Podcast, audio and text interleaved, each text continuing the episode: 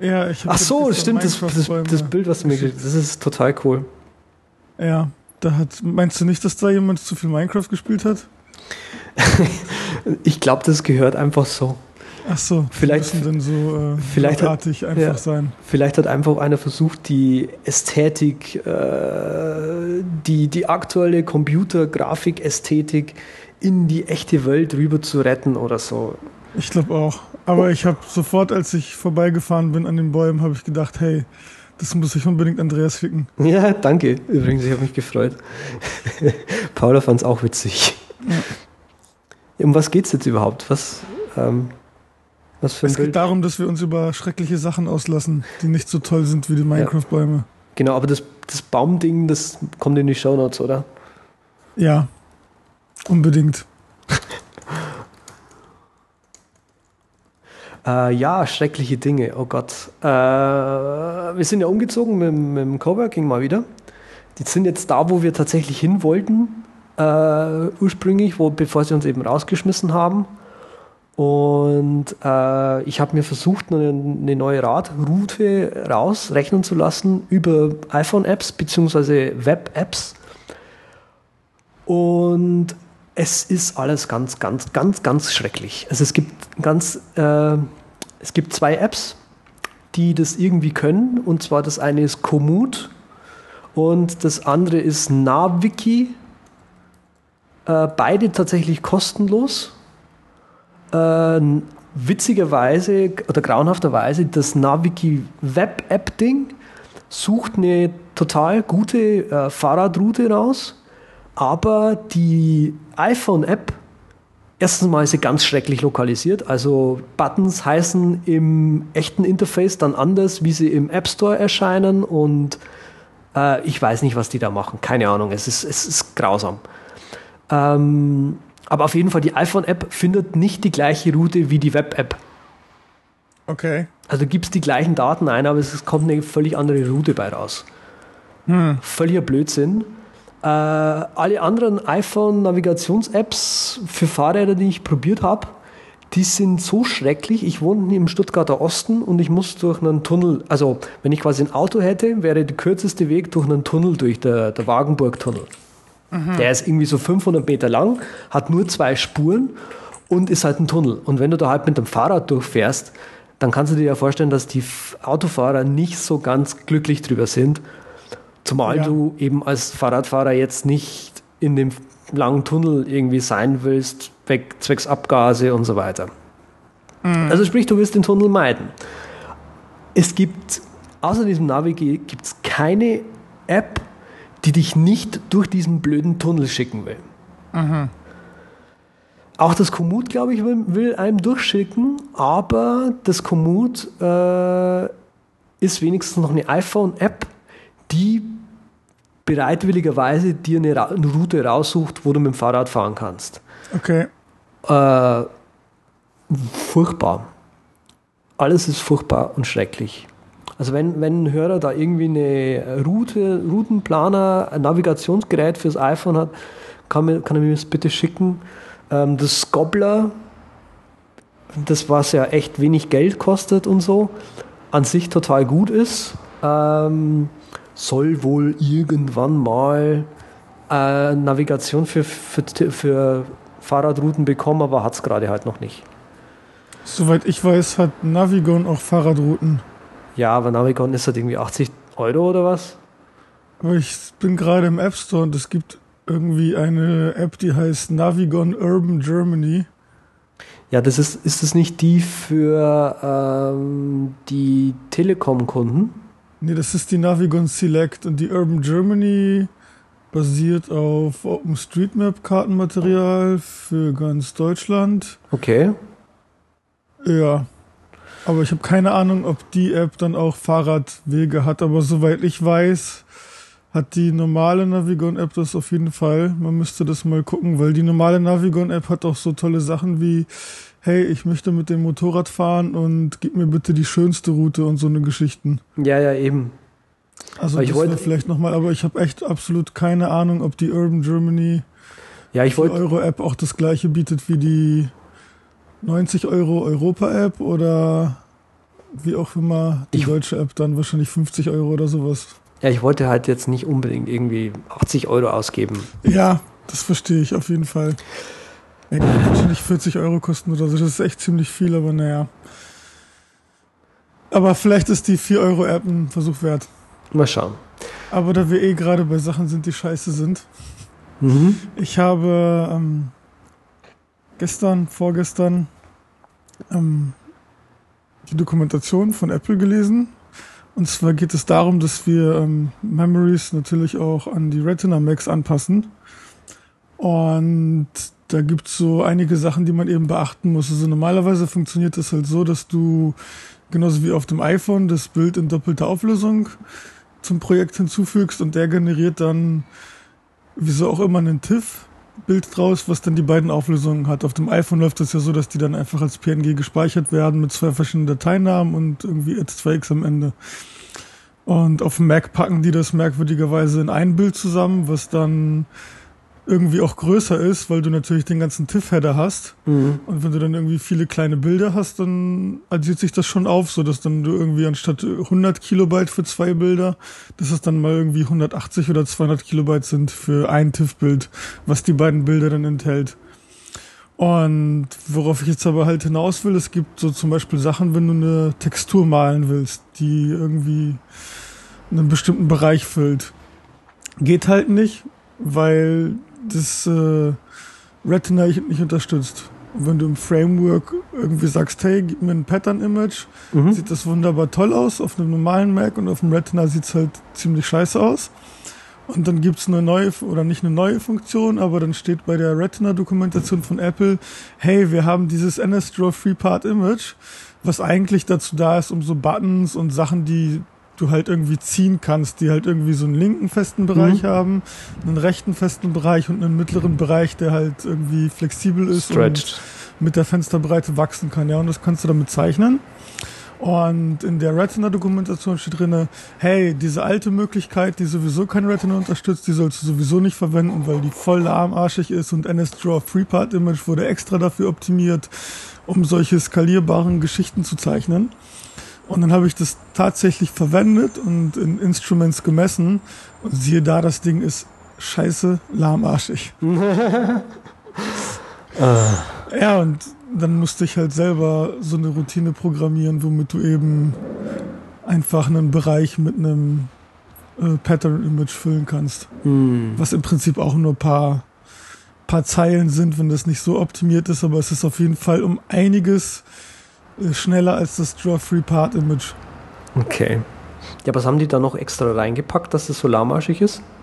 Ich habe absolut keine Ahnung, wie das intern aufgebaut ist, aber es, es wundert mich einfach, weil die Lösung, die ich jetzt habe, das sind irgendwie fünf Zeilen und das ist nicht mal optimiert. Ähm, also er, er zeichnet nicht auf den Bereichen, die halt äh, irgendwie als, als dreckig markiert sind, also wo man reinzeichnen sollte, sondern ich zeichne immer komplett auf der gesamten View und trotzdem ist es um Längen schneller als dieses Draw Free Part Image.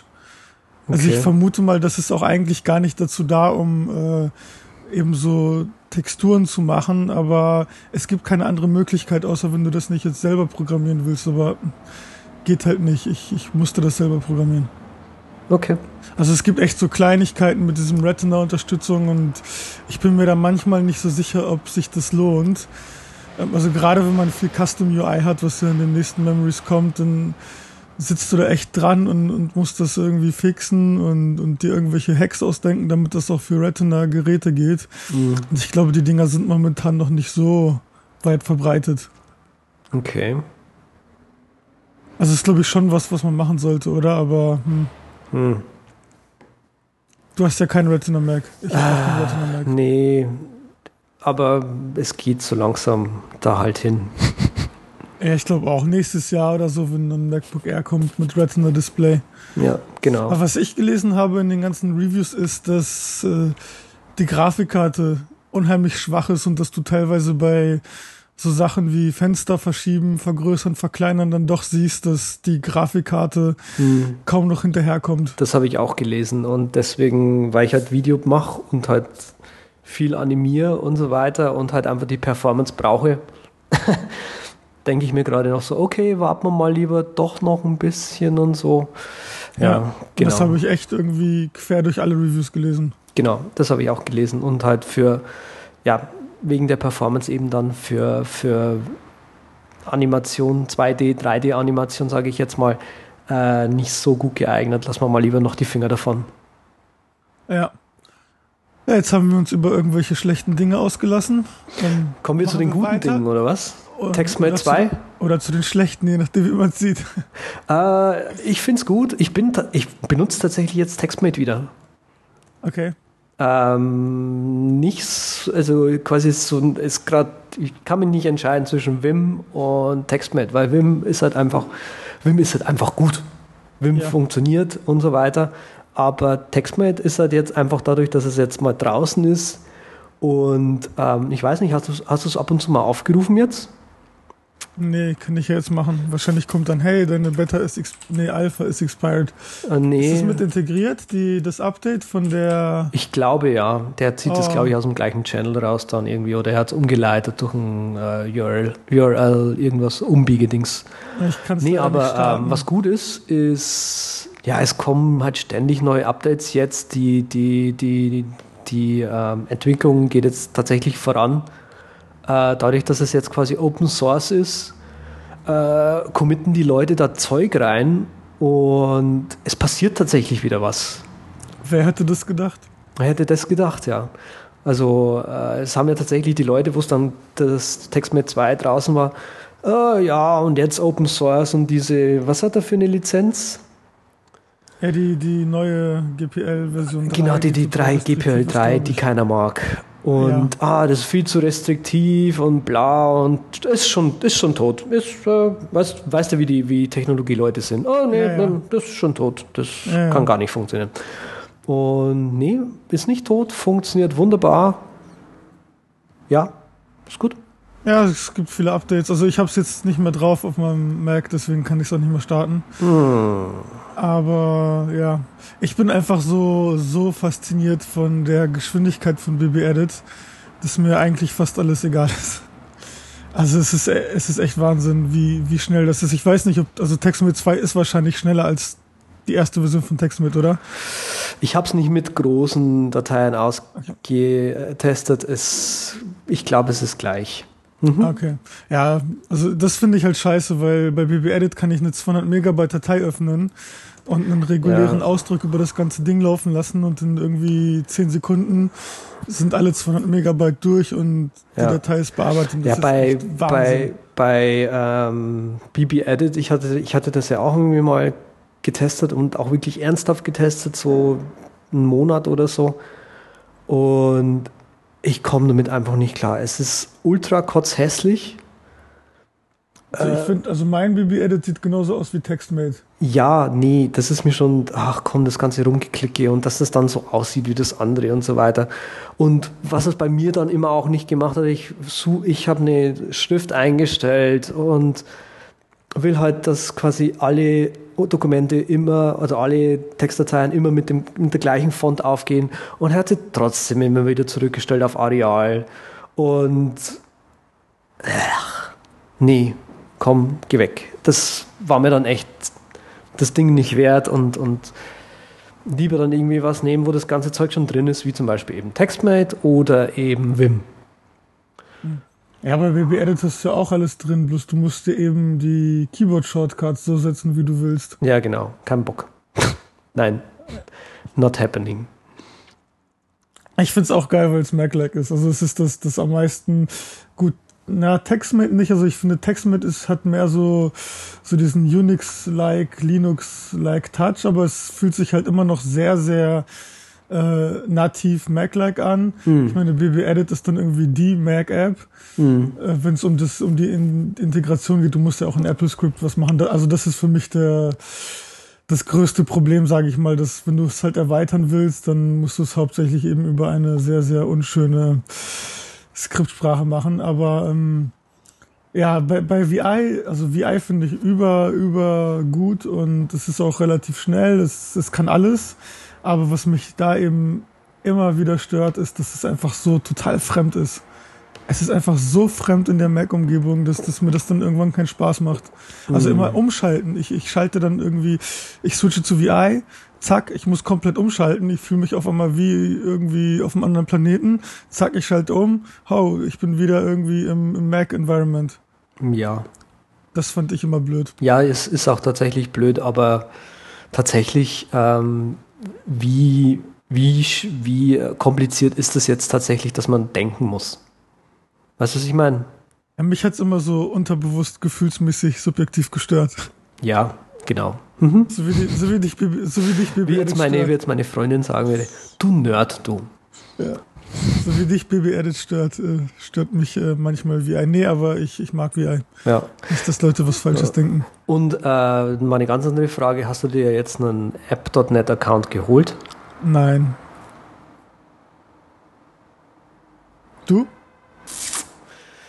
Ich würde mir gern einen holen, weil ich glaube, jetzt gerade, wo es neu ist und so weiter, die Leute, die das sind, sind eigentlich genau die Leute, mit denen ich auch so beruflich und äh, ja, mit beruflich vor allem zusammenarbeiten möchte. Und deswegen glaube ich, das würde sich lohnen. So rein als Marketing. Ja, genau, Marketing und halt auch äh, Kontakte, einfach so nette Leute kennenlernen. Also Leute, die, die äh, in, im gleichen Umfeld, sage ich jetzt mal, arbeiten. Ah, die sind doch auch auf Twitter. Die sind auch auf Twitter, aber die findest du halt sch- schwieriger. Hm. Hm. Ja, aber so ganz begeistert bin ich von dem Ding irgendwie nicht so. Das ist so, hey, wir machen jetzt was Neues und es ist ja ohne Werbung und nur weil es ohne Werbung ist, ist es besser. Ja, genau. Weil wir ein Geschäftsmodell haben, was wir äh, im Voraus offenlegen. Also für mich ist das echt nix und mit den ganzen sozialen Netzen ist es so, wird halt eh was Neues, kostenloses kommen. Auf Friendstar, MySpace, StudiVZ, Facebook. Ja, Facebook wird sicherlich noch, noch viele Jahre auf dem Markt bleiben, aber Mhm. es, es ändert sich halt ständig. Twitter wird wahrscheinlich irgendwann mal auch abgelöst werden durch irgendwas Neues. Ich meine, die haben ja jetzt nicht dieses innovative, hey, äh, wir haben jetzt das super Konzept, sondern ja, es ist halt einfach nur wegen der Leute. Und das ist aber das, das Problem bei AppNet, dass ich einfach nicht sehe, dass irgendwie die gesamte Masse zu AppNet switcht. Also wenn die so ein Doppelmodell machen würden, hey, wir haben äh, kostenlose Accounts und wir haben Premium-Accounts, äh, dann wäre das wieder was anderes. Aber so mit diesem Zahl 50 Dollar, dann hast du vollen Zugang und wir bieten noch eine API an und viele, viele Schnittstellen zu anderen Diensten und machen mehr oder weniger so ein, so ein Hub, was man von jedem Ort aus abfragen kann, von jeder unterschiedlichen App, was ja Twitter mittlerweile nicht mehr so richtig machen will. Mhm. Es, also das ist alles toll und nett und nerdig, aber ja, da fehlt so dieses Persist, dieses Hey, wow. Mhm.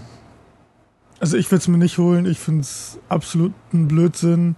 Ist schön für die, dass die jetzt das äh, Ziel erreicht haben, aber ich sehe das irgendwie nicht viel besser als Es- dieses Diaspora oder wie das hieß und Eine Diaspora gibt es ja tatsächlich noch.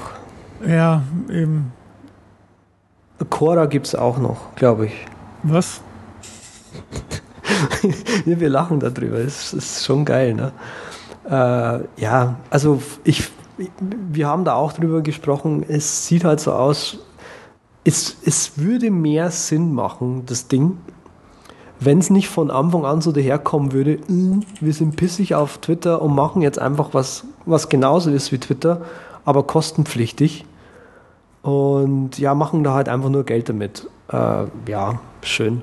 Genauso wie jetzt Plex. Plex ist, ich merke das auch gerade. Ähm, viele äh, Entwickler, die vorher kostenlose Apps gemacht haben, die machen jetzt irgendwie so ein kostenpflichtiges Ding für Leute wie jetzt eben du und mich, die Spaß dran haben, an ähm, Projekte unterstützen und Early Beta und so weiter bekommen. Und nur für die Leute machen sie dann irgendwie ein, ein, ein kostenpflichtiges Modell. Wie jetzt eben zum Beispiel Plex. Plex hat jetzt gestern, vorgestern irgendwie sowas announced, den sogenannten Plex Pass. Da darfst du, da bekommst du Zugriff auf die Betas und halt keine sonderlich anderen Features. Jetzt muss ich gerade mal nachschauen, nicht, dass ich hier was falsch sage. Keine sonderlich neuen Features und das ist echt super.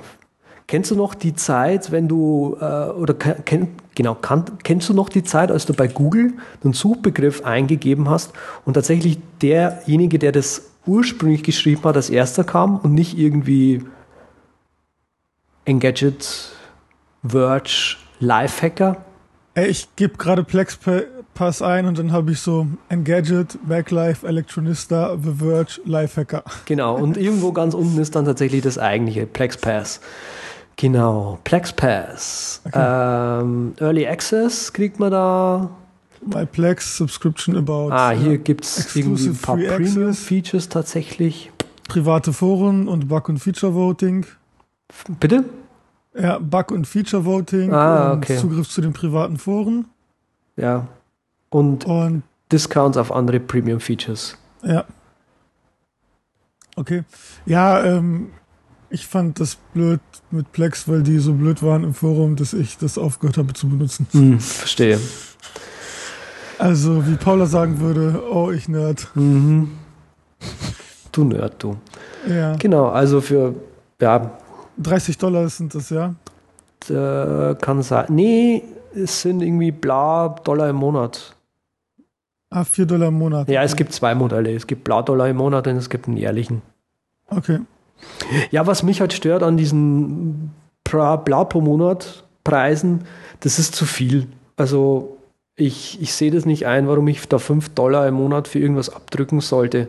Das sollte mehr so Richtung 1 Dollar gehen oder so. Also so wie ja. Instapaper das zum Beispiel hatte, das 1 Dollar, das kann man noch verkraften. 5 Dollar, das ist schon wieder so viel, da fängst du an zu überlegen. Äh, jetzt zum Beispiel, genau, PlexPass zum Beispiel soll billiger sein. Und das andere, was billiger sein sollte, war vom Menton Reese. Wie heißt es denn? Tweet Library. Ja, nicht Tweet Libraries, sondern Tweet Archive. Marker. Wie heißt es denn? Tweet ja, Marker, genau. ne? Ja, das hat er aber umbenannt, weil er das jetzt auch mit app.net macht und der Tweet Marker Service heißt noch Tweet Marker und jetzt heißt das Ding Watermark. Watermark, genau. IO. Ja. Und da gibt es jetzt auch irgendwie einen, einen Plus-Dings, der halt Twitter Nachrichten archiviert und so weiter. Der kostet aber irgendwie 6 Dollar im Monat. Ja, das ist alles so, hey, hier 5, da 5, oh, jetzt habe ich irgendwie 500 Dollar. Genau, genau. Also es, muss, es müsste viel billiger sein, damit ich da überhaupt drüber nachdenke, äh, das, das nehmen zu wollen, weil so an sich macht das nicht viel Sinn. Ich packe mal trotzdem den Link in die Show Notes, nicht, dass einer sagt, ey, ihr habt zu wenig Links in den Show Notes. Wie heißt das Ding? Watermark, ne? Mit nicht, einem dass großen sich die Leute beschweren, dass wir zu viele Links in den Show Notes haben. Nee, komm. Das sind Nerds, die können das. Ah, was war das andere, was wir gesagt haben? Plex Pass, ne? Ja. Und also du bist immer noch entschlossen, dir einen AppNet-Account zu holen. Ich überlege halt noch, aber ich sehe das nicht so. Also ich, ich sehe es leider auch nicht irgendwie. Das ist äh, nett, aber jetzt irgendwie, ich weiß nicht, was ist denn das? 50 Dollar sind das pro Jahr, das sind dann auch wieder irgendwie 5, 6 äh, Dollar im Monat. Nee, nee, nee, das 50, 50 durch 12 ist nicht 5. Doch, 4, 4 Euro 16. Ja, ja. Hm. 4,16 Dollar, 3,50 Euro. 3,99 Euro. Naja, ich kaufe mir lieber einen Kaffee dafür. Ja. Mhm. Naja. Aber Pinboard ist gut, sehe ich gerade. Naja. Ja, Pinboard weiter. ist aber, aber Pinboard ist, äh, ist ja auch nur einmalig. Das ist auch gut. Also das äh, einmalig zahlen und hm? so unterstützt du dir auch. Das stimmt. Ja, ähm, lass uns aber trotzdem mal weitermachen. Äh, du hast Probleme mit iTunes. Ja, das war eigentlich eine Hörerfrage. Ach so, das war eine Hörerfrage. Dann stell die Hörerfrage doch mal. Wie fügt man eine DVD zu iTunes hinzu? Äh, wer hat die gestellt? Weißt du das noch? Äh, ja, Norbert Heiduk. Ah, mhm. Ähm, den, das Twitter-Profil können wir vielleicht verlinken. Ja. Ähm, Willst du die Frage beantworten oder soll ich es versuchen? Also ich habe geantwortet, ähm, geht nicht. Ähm, kannst du nur in DVD-Player abspielen und du kannst es in Handbrake rippen und dann zu iTunes hinzufügen. Hm. Jetzt will ich mal deine Antwort dazu hören. Ähm, ich suche gerade noch, weil witzigerweise haben wir äh, kürzlich einen Screencast dazu produziert.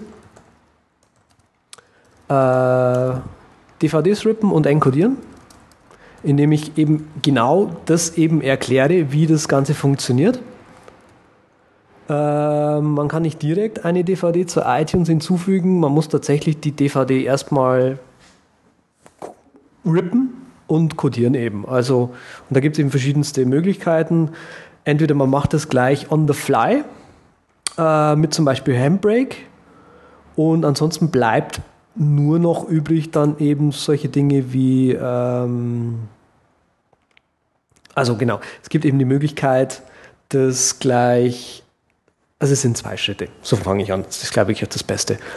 Du musst erstmal die DVD auslesen, also sprich äh, dieses, ähm, wie heißt es denn? Das habe ich gerade vergessen. Video. TS. Genau, Video TS.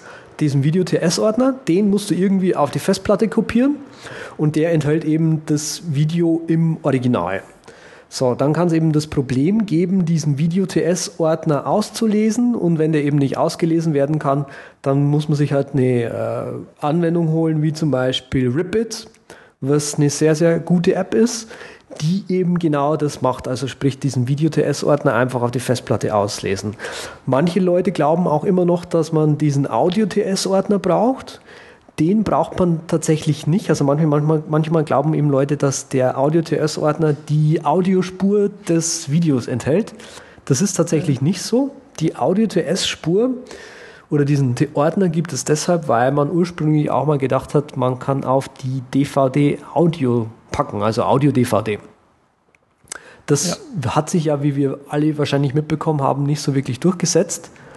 Und das ist einfach ein Überbleibsel davon. Also den Audio-TS-Ordner, den braucht ihr nicht. Äh, genau.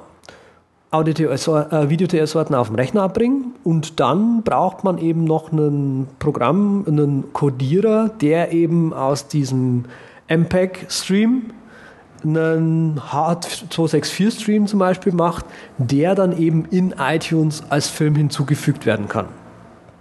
Hm. Kann man eigentlich nicht äh, aus Handbrake direkt die DVD rippen? Genau, das wollte ich eben jetzt sagen. Also es gibt eben die eine Möglichkeit, eben erstmal auf Festplatte kopieren und dann umcodieren. Oder eben gleich direkt das quasi von der DVD auslesen und gleich auf die Festplatte encodiert schreiben. Ähm, da kann man sich entscheiden, für was einem besser gefällt. Das eine braucht halt dann noch die DVD zum Codieren und das andere halt nicht. Das ist grob der Unterschied. Ja, stimmt. Und das Codieren kann auch mal ordentlich lange dauern. Also mit ein paar Stunden auf einem durchschnittlichen Laptop würde ich schon rechnen bei einem Zwei-Stunden-Film. Ja, ne, ein Zwei-Stunden-Film, den hast du mit X264 in ungefähr äh, 1 zu 1 kodiert. Vielleicht eins, äh, vielleicht noch ein bisschen kürzer mit, mit schnelleren Rechnern jetzt. Also vielleicht so mhm. an eine Stunde, anderthalb, sowas bist du locker drüber. Mhm.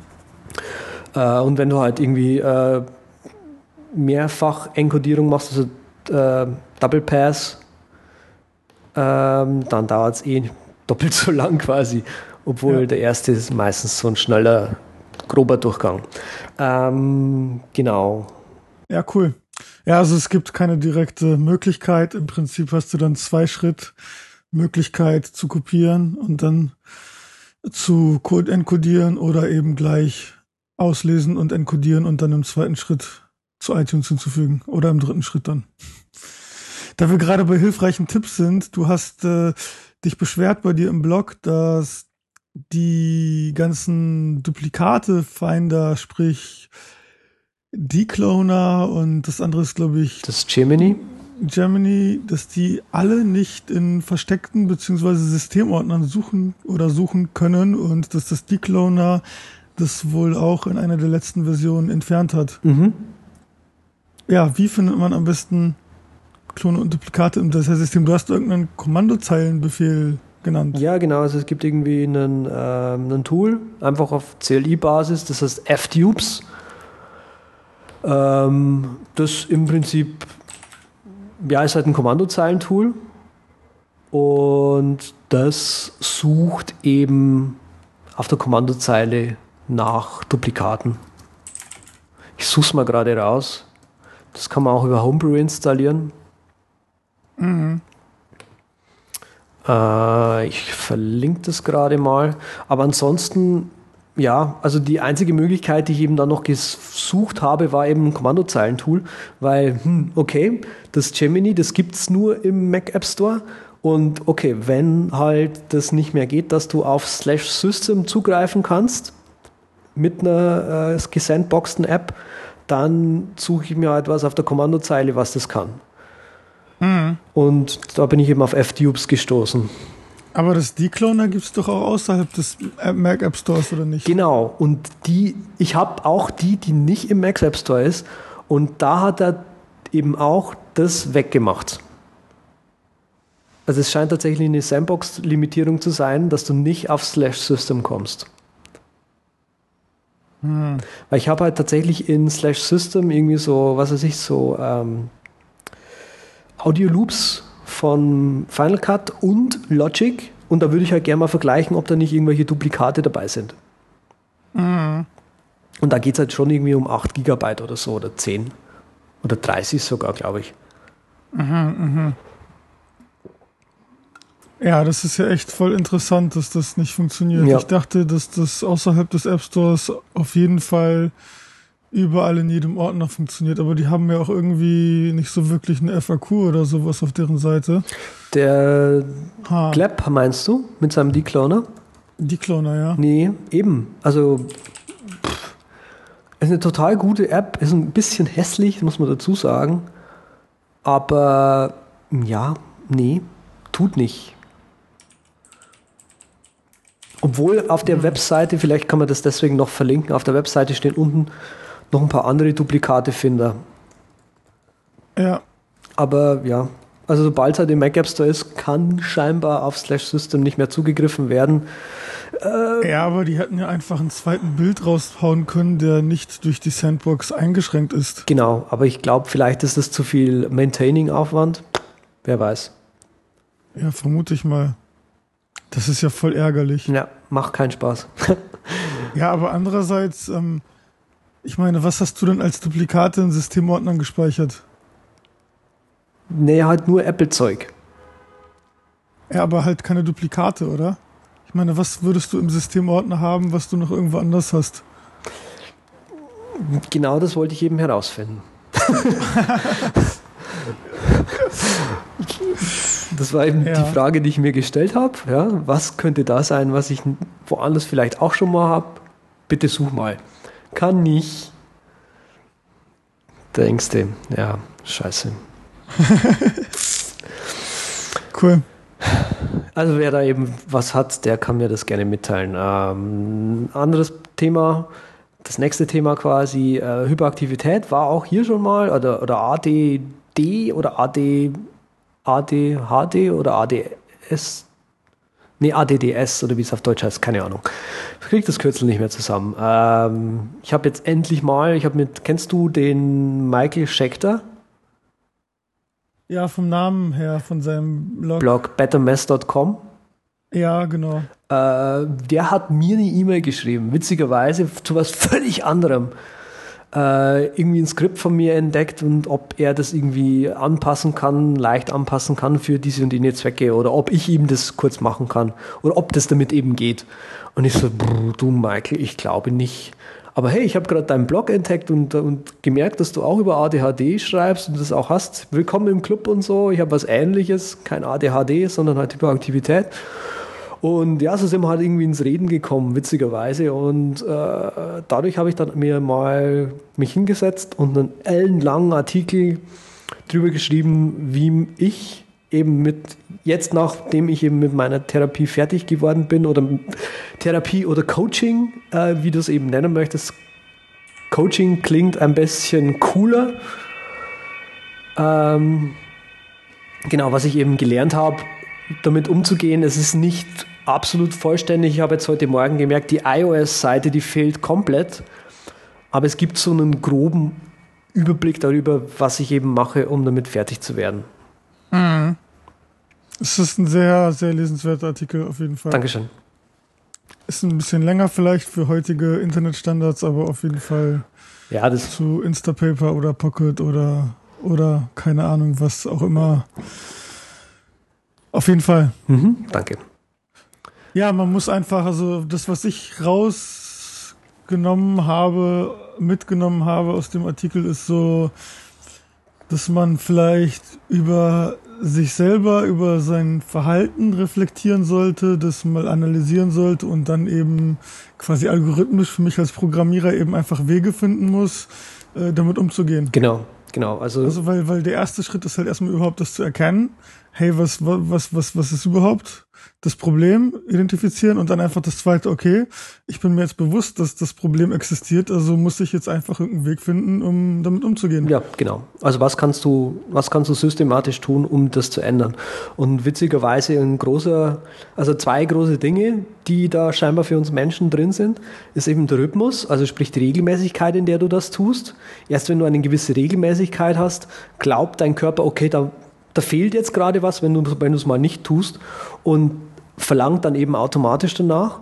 Und das andere, was ich gelernt habe, ist, dass das, was du im Kopf hast, sich gleich äh, auch auf den Körper auswirkt. Also sprich, wenn du ähm, ein schlechtes Gefühl hast dabei, also wenn du dir immer einredest, boah, scheiße, ich prokrastiniere jetzt gerade schon wieder, boah, das ist ja voll beschissen, äh, Alter, du kriegst wirklich nichts auf die Reihe, dann projiziert sich das eben auch auf dein Verhalten.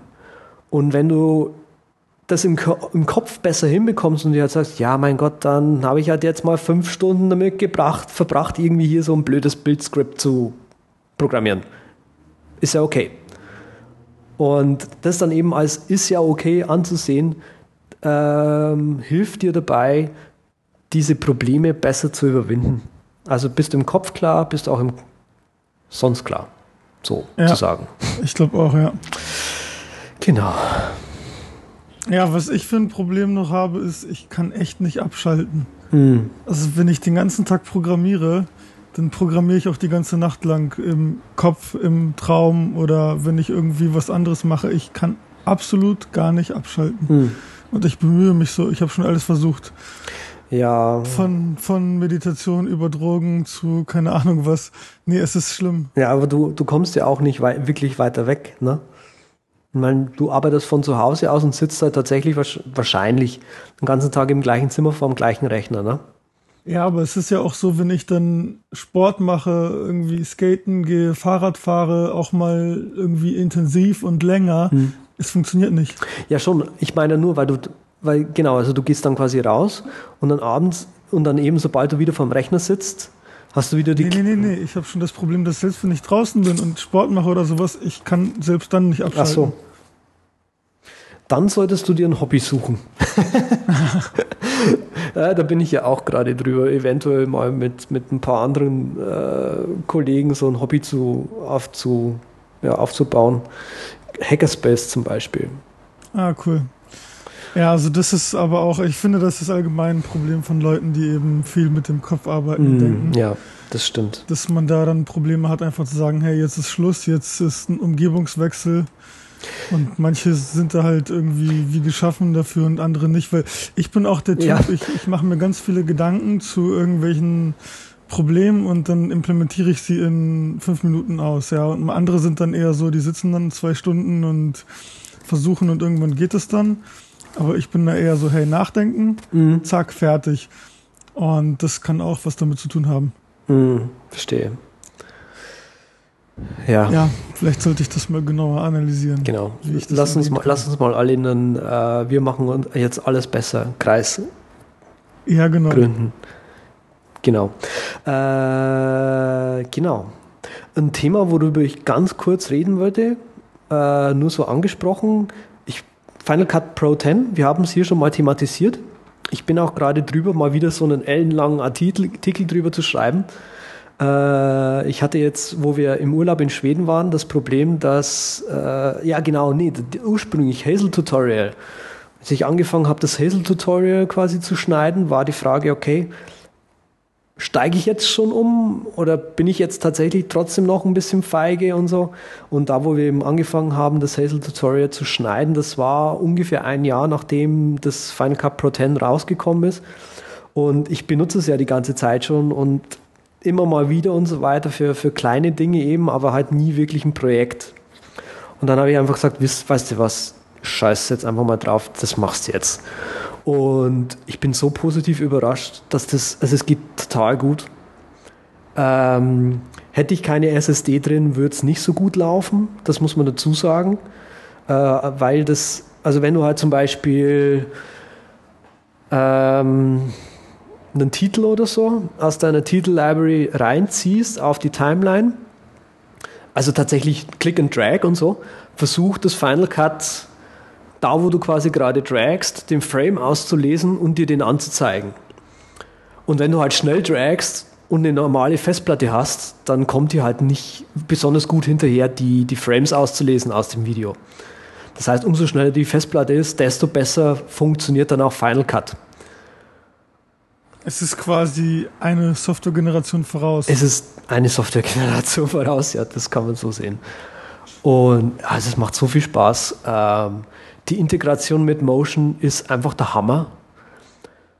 Äh, du kannst quasi Plugins schreiben in Motion, die dann in Final Cut benutzt werden und so weiter. Ich habe da jetzt schon völlig abgefahrenes Zeug gemacht, jetzt am Sonntag, weil ich einfach nicht genug von dem Programm gerade bekomme. Arbeite ich auch am Wochenende und abends gerade. Das ist echt faszinierend. Äh, ja, seit Sonntag aber erst wieder. Mhm. Und äh, ich habe eine Freeze, eine Freeze-Frame-Animation gemacht. Oh, also sprich, manchmal hast du das dann einfach in so einem Tutorial, dass du während der Produktion merkst, oh, hier könnte noch was sein, das habe ich aber vergessen zu erzählen, lass mich das noch nachliefern. Und da habe ich halt einfach so eine Animation gemacht, die dann quasi das Video kurz anhält, so, dann kommt der Text, und dann steht er halt zehn Sekunden dort, dass du es halt schön lesen kannst und dann wieder eine Animation und dann geht es wieder normal weiter. Mhm. Und das geht so geil zu machen und ich bin da so glücklich drüber und es macht so Spaß. Das ist toll. Super. Aber du bist immer noch nicht zu 100% geswitcht, aber du erwägst es jetzt doch, das zu machen. Ja, also wahrscheinlich werde ich na, das nächste Kundenprojekt weiß ich noch nicht, ob ich das äh, komplett in Final Cut Pro 10 machen werde. Aber ich werde mal drüber nachdenken. Vielleicht das übernächste. Hm, wahrscheinlich. Das ist dann wieder wahrscheinlich. Das Problem ist halt auch, ich, hab, ich bin ja nicht mehr alleine mit dem ganzen Zeug. Und mein hm. Editor, der noch dabei ist, der ist halt Final Cut Pro 7 gewohnt. Okay. Wenn ich dem halt jetzt sage, du pass auf, alter Hut, mach Final Cut Pro 7 braucht kein Mensch mehr, dann steigt er mir halt auch aufs Dach. Ja. Weil der dann erstmal vor einem Ding sitzt und sich nicht auskennt und ja. Ja, das stimmt. Naja. Genau, iPhone 5 kommt nächste Woche. Kaufst du es dir? Was, was glaubst du wird kommen? Wir wissen eh schon, was alles kommt. Ja, es wird einfach länger sein. Hinten wird es diese Metallplatte haben. Das Display wird größer sein. 16 zu 9 Auflösung.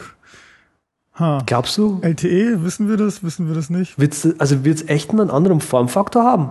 Ja. Okay. Das finde ich, also ich finde es blöd, weil also das Display größer ist toll, hm. aber dann hätten die einfach die Streifen oben, unten irgendwie kleiner machen sollen oder oben den, den Streifen, wo der Lautsprecher ist, kleiner. Aber dass es größer ist, finde ich nicht cool. Also ich, ich gucke mir immer die ganzen komischen Leute an, die ihre Android 6 Zoll Telefone haben und dann ans Ohr halten und denke so, mein Gott, was bist du denn für ein komischer Typ? Mhm. Und ich finde, das iPhone in der jetzigen Form hat die optimale Größe, um auch mit der rechten Hand, wenn du Rechtshänder bist, an die obere linke Ecke mit dem Daumen zu kommen, ohne dass du das in zwei Händen benutzen musst. Ja gut, das, das neue iPhone wird halt nur in die Länge gezogen sein, also wird man trotzdem noch an den linken Bildschirmrand kommen, aber ich vermute mal, du wirst schon die Hand merkwürdig halten müssen oder das, das anders eben die, das Gerät verschieben müssen in der Hand, mhm. die äh, Längsachse, damit du an alle Pixel rankommst und das finde ich ätzend. Außerdem ist das uncool in der Hose, weil es viel zu groß ist. Ja, ich glaube nicht, dass sie das machen werden. Ich glaube nicht, dass Apple ein Gerät produzieren wird, was scheiße aussieht und sich komisch halten lässt. Ja, aber Wenn das ist ja Geschmackssache. Also ja, einige finden das ja geil, dass das hinten diese, diese Metall-Dings da haben wird, was in den ganzen Gerüchte, Seiten, Fotos war und ich finde es nicht so ästhetisch schön. Ich glaube. Vielleicht sieht es auch besser in Wirklichkeit als aus, aus den Fotos. Obwohl, ich muss ja sowieso sagen, dass ich das, das iPhone 4 nicht so toll fand im Vergleich zu dem 3G oder dem Original-iPhone vom, vom Hardware-Design. Also ist das alles sehr, sehr subjektiv. Okay. Äh, Ach so, NDA? Ja, ja. nee, gibt es noch? Genau. Ja, gibt's noch. du, du, wegen dem iOS 6 meinst du? Aber da ist doch auch schon ja. alles bekannt, was, was neu sein wird. Nee, es gibt halt viele Sachen, die noch nicht bekannt sind. Echt? Aber das sind alles so Entwicklerdetails eigentlich. Also das, das was, was wichtig ist, diese ganze Passbook und sowas hat die Apple selber Ja, das ist ja klar. Aber, ja, da ist alles bekannt. Aber sag mal, stell dir mal vor, ich hätte ein iOS 6. Wo müsste ich denn hinklicken, um das ganz, ganz neue, tolle zu sehen? Verstehe ich jetzt nicht. So was, was noch nicht bekannt ist. Mhm. Gar nicht. Gibt's ja nichts mehr. Hm. Ja, eben, das meine ich doch. Duh. nee, also an, an, an Features, an, an Endbenutzer-Features ist ja alles bekannt. Äh, wirkt dann auch die NDA nicht mehr drauf, aber was halt irgendwelche APIs angeht. Ach so, das meinst du. Was eh keinen interessiert, außer Entwickler. Das ist noch alles unter der NDA. Hm, ja, stimmt. Es gibt schon ein paar neue Features. Die, also es gibt ein Feature, was ich gerade sehe, was ganz toll ist, ist in den Settings. So einer von den zweiten Gruppeneinträgen von oben. Also die Leute, die iOS 6 haben, ich glaube, da werden wir einen relativ großen Anteil der Zuhörer haben. Die können ja mal in ihre Settings schauen. Der zweite Gruppeneintrag von oben. Dieses, das Ding finde ich als, äh, um nochmal auf die Hyperaktivität zurückzukommen, das finde ich total gut. Ach so, das Notification-Ding, was die auch, was die auch schon angekündigt haben, was auch nicht unter der NDA ist. Echt? Okay, das finde ich gut. Okay. ja, weißt du, weißt, man, man, man, muss da immer sehr vorsichtig sein. Und das, die letzte Keynote habe ich tatsächlich nicht geschaut. Ich habe es auch nicht mehr angeschaut danach. Ich habe tatsächlich noch keine Keynote gesehen mit Tim Cook als Chef. Fällt mir gerade ein. Ja, dann wird es ja jetzt in einer Woche Zeit. Mm, obwohl ich aber schon überlege, mir das iPhone 5 dann einfach zu holen, weil ich habe jetzt ein iPhone 4 einfach mal eins ausgelassen und es ist jetzt zwei Jahre alt. Es ist tatsächlich, ja, ich glaube, es ist auf einen Monat zwei Jahre alt und da wird es jetzt einfach mal wieder Zeit auf ein neues Handy. Hm. Ich habe mein iPhone 4 und ich bin mir ziemlich unsicher, ob ich ein iPhone 5 brauche hm. oder ob ich es mir holen werde. Ja, als Entwickler, wenn das Display ein anderes Format hat, okay, ich habe wieder einen Grund, aber so gesehen kann ich die Sachen auch im Simulator testen. ja, genau. Es ist nicht so wild. Ich weiß ja, wie ein iPhone funktioniert. Ich weiß, wie groß die Buttons sein sollen. Ich weiß, wie die Abstände sein sollen. Das ist nicht mehr so wie bei dem ersten iPhone, wo Leute dann im Simulator Sachen entwickelt haben, die auf dem iPhone dann nicht mehr wirklich gingen, weil, weil die das einfach anders ist, mit der Maus zu klicken, als mit dem Finger zu tappen. Aber wir, wir kennen das doch alles und äh, wir wissen ja, wie die, wie die Targets und alles sein sollen und ich sehe das jetzt nicht so wild, dass man da nur im Simulator entwickelt. Mm. Ich verstehe. Früher ja, jetzt nicht mehr. Okay. Was ist denn eigentlich der CloudMate? CloudMate ist eine App. Ähm, kannst du den Link kurz mal aufrufen? Heutzutage ist doch alles eine App. ja, natürlich. Äh, CloudMate ist eine äh, OS 10 App die äh, im Prinzip, wie sage ich denn, App-übergreifendes iCloud-Dokumentenmanagement macht.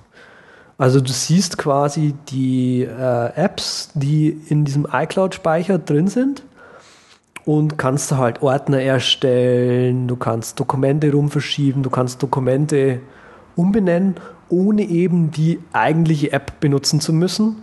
Und ich glaube, du kannst sogar äh, Dokumente zwischen den Apps verschieben. Genau, ohne eben die Apps benutzen zu müssen. Ja, kann ich auch im Finder machen. Ja, kann ich auch. Also ich kann das auch im Finder machen, aber dann musst du halt wissen, dass äh, com.bla. irgendwas äh, die eine App ist und die andere com.bla. das andere. Weißt du, was ich meine? Ja. ja, dann machst du dir einfach einen Sim-Link und du benennst den um. Ja. Ich habe auch überlegt, ob ich mir da ein Skript schreibe, weil es ist ja immer das Letzte ne, hinter dem Tilde-Sign. Ja. Und da, oh, da habe ich neulich auch was Geiles entdeckt mit eine geile Funktion in Hazel. Ich glaube, das muss ich noch in das Hazel-Tutorial aufnehmen, das ist einfach zu gut. Ähm, Hazel kann, äh, hat eine Action, die heißt Make Alias. Oh, jetzt kommt mir gerade, wie ich das mit, mit dem iCloud-Ding mache. Das ist ja geil. Cool. Okay. Aber, aber weißt du was, das ist eigentlich ziemlich easy, weil die Identifier, die in der iCloud im Mobile Documents Ordner sind, das sind auch die Identifier, die in der P-List von der App drinstehen. Das heißt, entweder lässt du einmal ein Skript laufen, was, was alle deine Apps durchgeht und schaut, ob der jeweilige Identifier in den Mobile Documents ist oder es gibt vielleicht sogar einen Befehl, der das macht. Gib mir von, von wegen so nach dem Motto, gib mir den App-Namen für diese ID. Weil du kannst ja zum Beispiel auch bei, bei Lounge, Lounge Demon oder so kannst du ja entweder den, den Namen, äh, der, die ID übergeben oder äh, den Pfad zu der, zu der jeweiligen P-List und ich vermute mal, sowas ähnliches wird es auch für, für Apps geben, weil die Apps sich selber ja auch registrieren äh, von wegen hier, die Datei mit der Endung txt kannst du in TextMate öffnen. Mhm. Und dann muss er die ID auch haben. Also irgendein Mechanismus muss es geben, womit du von der von der eindeutigen ID auf den Namen der App schließen kannst, ohne jetzt irgendwie da wie wild den letzten Teil rauszuparsen. Okay. Ähm, würde ja mit, mit Rename-Tokens in äh, oder Match-Token in ähm, Hazel ganz einfach gehen.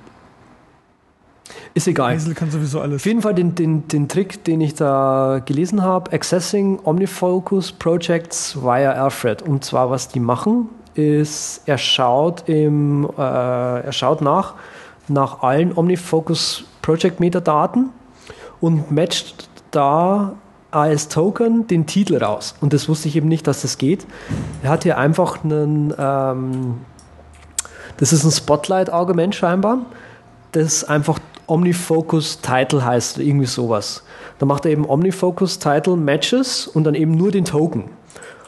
Und er macht dann einfach einen Alias in den Actions im Hazel, in den Omnifocus Projects und den Alias benennt er um, so wie quasi der Token vorher gematcht wurde. Also sprich, es hat nicht diesen kryptischen Namen, der eben im OmniFocus äh, im Ordner drin ist, sondern tatsächlich den eigentlichen Projekttitel, der herausgematcht wurde. Und diese Ordner sind dann irgendwie wieder verknüpft. Nee, die sind nicht verknüpft. Doch, die sind verknüpft mit den Ordnern im äh, OmniFocus. Also du kannst den Alias anklicken, glaube ich, und dann geht das OmniFocus Project auf. Irgendwie sowas. Mhm. Und es ist schon ziemlich fetzig. Das stimmt.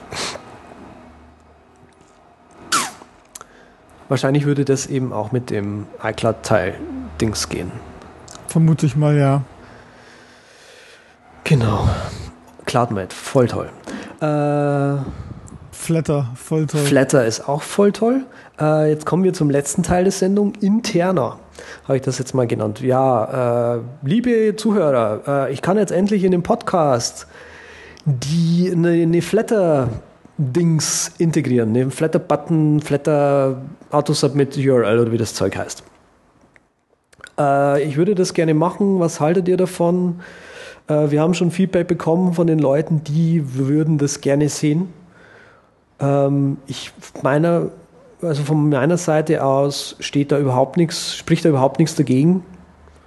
Von meiner auch nicht, außer jetzt irgendwie eine halbe Stunde das Zeug integrieren. Genau.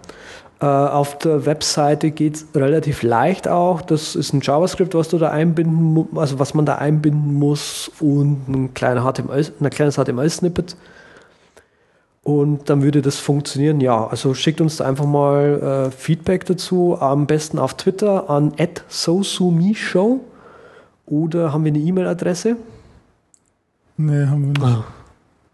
Braucht keiner mehr. Okay. Ähm, ich habe sowieso zu viele E-Mails. Was, wie funktioniert das mit der Podcast-Integration und Flatter? Da gibt es äh, gibt's ein Support-Dokument bei, bei Flatter, wo das steht. Das ist wirklich relativ simpel. Was okay, also wir müssen jetzt nicht am Ende der Sendung oder am Anfang einen Ton machen. Nee. so wie Chirp, ne?